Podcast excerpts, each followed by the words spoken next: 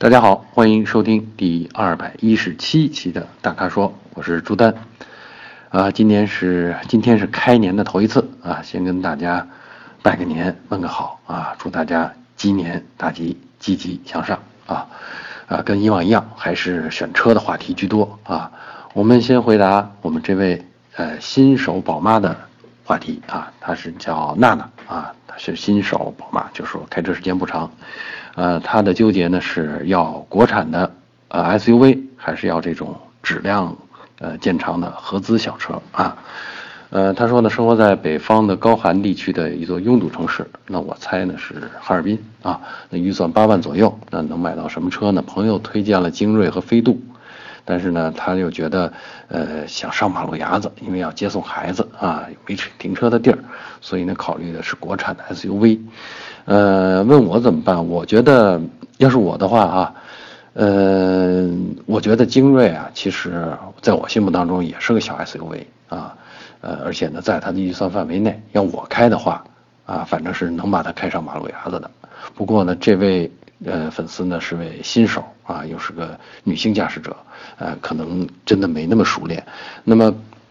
这样看来呢，就是选一个国产的 SUV 呢比较靠谱。呃，我给他捋了捋呢，就是像他说的这个瑞虎三和宝骏五六零这样的车，呃，他担心的质量问题啊，什么动力总成啊，后续维修，这个在我看来都不是问题。这两款车是质量很靠谱的。啊，所以呢，就是没什么可担心的这种车型。那我建议呢，他去对比试驾一下这个精锐和宝呃宝骏五六零啊，这两款车呢，呃，我都开过，我是觉得他们比起来呢，相比之下呢，都能完成他说的任务。当然，从这个驾驶的不，从上马路牙子的难易程度来讲，那可能还是宝骏五六零更好一点啊。来第二个问题啊，我们呃再看我们这位粉丝叫人生旅程，呃他纠结的呢是呃速派 1.8T 智行版和阿特兹2.5蓝天运动版，呃是，我也有这种纠结，有过啊，或者我可以理解，嗯，马自达阿特兹漂亮啊帅气，嗯，但是我其实不太喜欢它的这个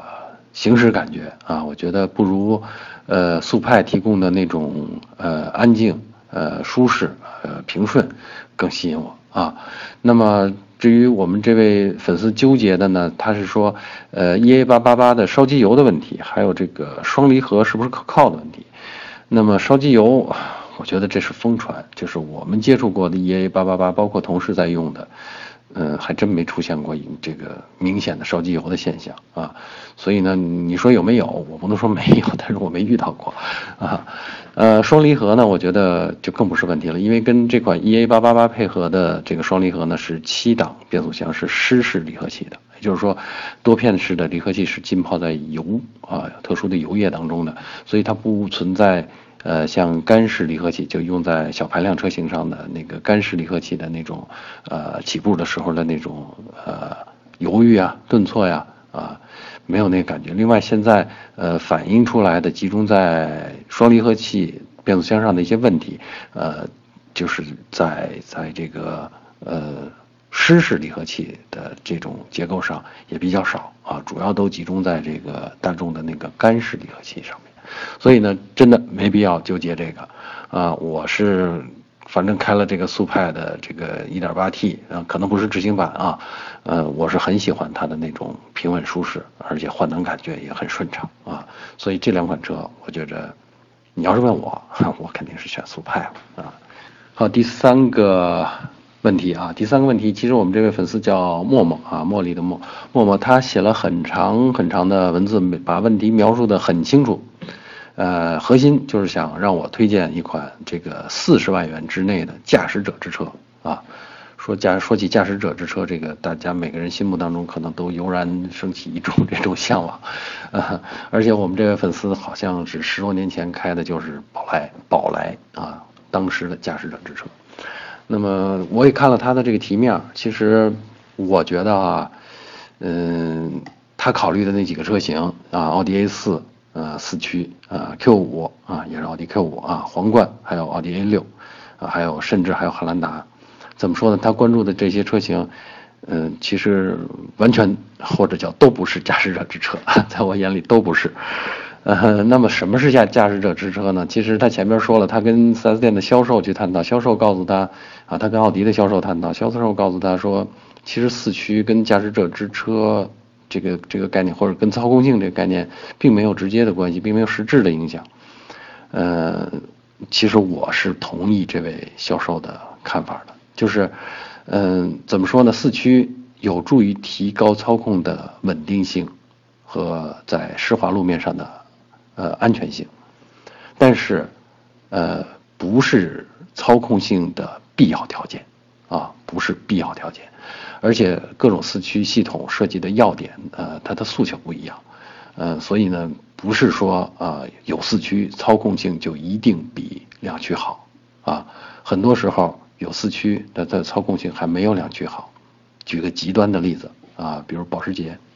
啊，开起来操控性好的那些保时捷。它一定是两驱的，而且是后驱的。保时捷也有四驱车型啊，也很强大，啊，性能也很好。但你就把同一款车的四驱跟它的两驱车比，还是两驱的操控性更好，啊。至于说过弯的某些湿抗湿滑路面的这个呃能力啊，还有这个过弯的这种极限，呃，可能是在某些车型上、某些性能车上有了四驱以后，动力的输出更均匀。在车轮上的输出更均匀，或者匹配的非常好的时候，它确实能够提高过弯的极限。但过弯极限高，并不意味着操控性就好啊。那话说回来，什么叫操控性？在我心目当中，操控性其实是人和车之间，或者叫车和人之间的互动啊。就你的呃意图，车领会，车能够反馈回来，你意图它有没有做到？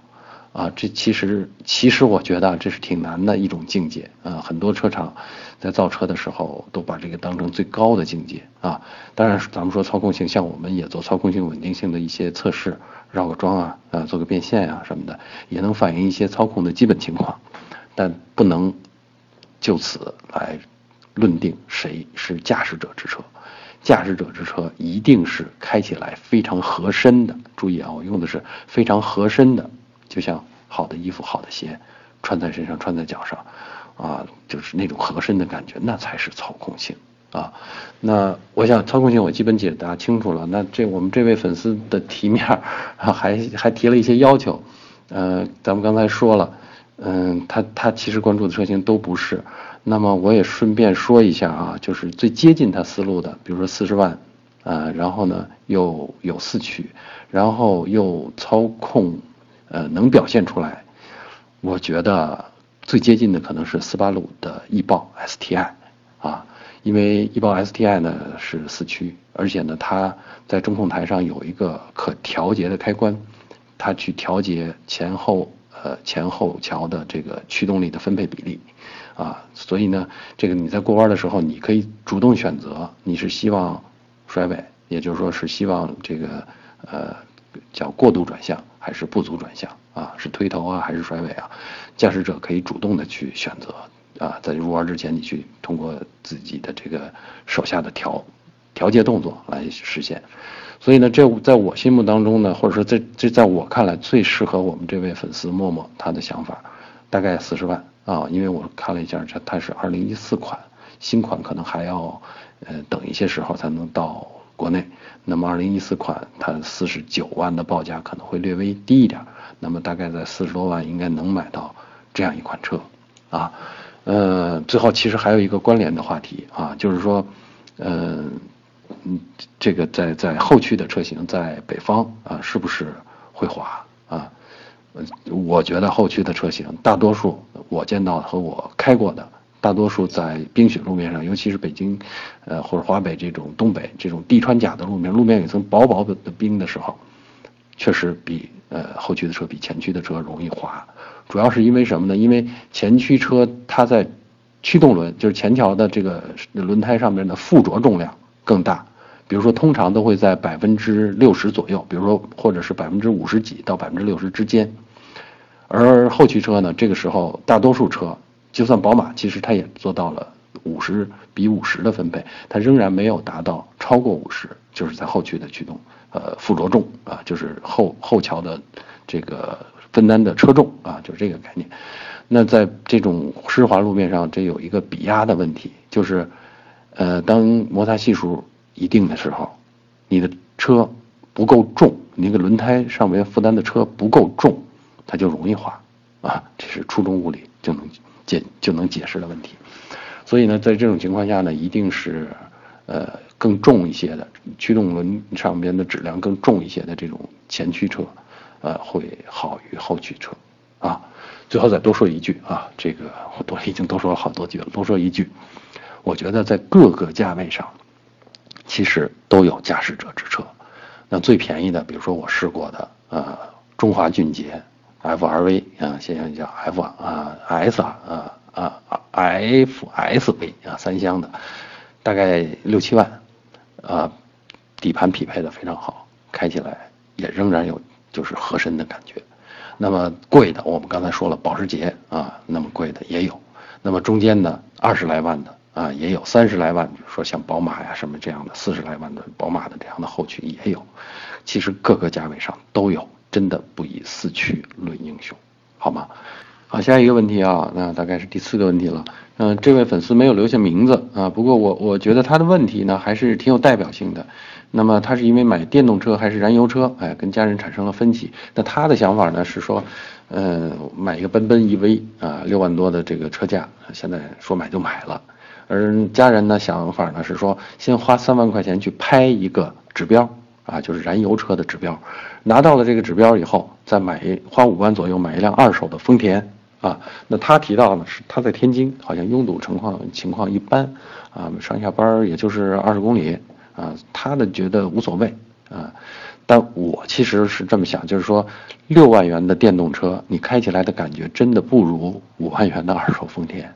啊，我负责任的告诉你，这个六万元的电动车在控制的逻辑、控制的程序、加速减速的感觉上面，呃，目前没不能还没法做到这个传统燃油车的这种感觉。啊，有没有比较好的电动车？有，比如说我觉得开过的比较好的这些，这控制方面比较到位的这个车，宝马 S3 啊，大概四十多万啊，所以呢，这个一时半会儿它也降不到这个这个这个咱们大家的这个基本需求的这个价位上啊。那还有另外一个我支持去选这辆二手车的原因呢，是燃油车的牌照会越来越稀缺啊。这个说起来。确实有点自私，有点不太环保，但现实情况是这样，就是说你现在如果有一个燃油车的牌照，那将来可以比较自然的转化成电动车的牌照，而如果你现在有个电动车，那么你这就没有选择了，你就得一直开下去，等着呃电动车进化到 燃油车的那种控制水平、那种那种驾驶感觉啊，所以呢，我觉得在目前的情况下。嗯，可能还是去选那辆二手丰田啊，拍个号，这个比较好啊。呃，最后一个啊，最后一个话题啊，仍然是选车啊。我们粉丝的名字叫做白鱼与黑鱼啊，他特别想问我啊，他是说想让我推荐一个代步用的大两厢车。啊，其实他描述的也很简单，就是上下班代步，要放婴儿车、尿不湿什么，然后希望油耗低、问题少啊。其实谁谁家买车都是这样，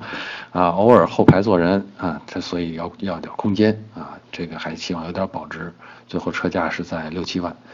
呃，我觉得哈，在六七万里边这个要求显得有点多了。那但是我我还是能能想到他的这个这个心理，所以呢，我从我驾驶过的大概在六七万的这个价位的。车当中梳理了一遍，我觉得大概满足他这个要求的是这样几款车，一个是宝骏的六幺零啊，这个是应该是一点五的发动机，呃，确实匹配的不错，车整车的质量也不错，车的空间也够用，这是一个紧凑级的两厢车啊，价位也基本就是在六万多不到七万的样子，呃，另外呢还有一款呢就是我们常说的那款著名的小车，那就是广汽本田的飞度。啊，那这虽然这个七万可能还得多一点出头，但是呢，而且这七万出头你也只能买到飞度的最低配，但是我觉得飞度是非常称职、非常满足我们这位粉丝需求的车啊，包括保值啊，呃，开起来给的感觉也是像，我觉得相比这个呃宝骏六幺零来说，就又上了一个档次了啊。另外呢，还有就是，其实现在大家在买车的时候，更多的会选择，哎，我是不是也买一个这样的啊 SUV 或者是跨跨界车，哪怕是小型一点的啊，这种车也有。那我开过的感觉比较好的，呃，也在这个价位区间的，那就是江淮瑞风 S 三啊，呃，同类的小车还有不少，但。那些我没开过的，我也不好意思给你推荐。我开过的这个呃 S 三呢，确实是这个整体的感觉比较好，啊，换挡啊，还有这个行驶啊，包括跑起高速来都没什么问题。呃，我觉得 SUV 的空间应该够了吧，放婴儿车够了吧，对吧？呃，而且这个这个。保值这件事虽然咱们不敢说，但是嗯，车本身就不贵呀，而且还是个 SUV，对吧？所以呢，就这么三款车推荐出来，那么我建议啊，我们这位粉丝啊，黑鱼和白鱼啊，去试驾一下，去自己感受一下，好吗？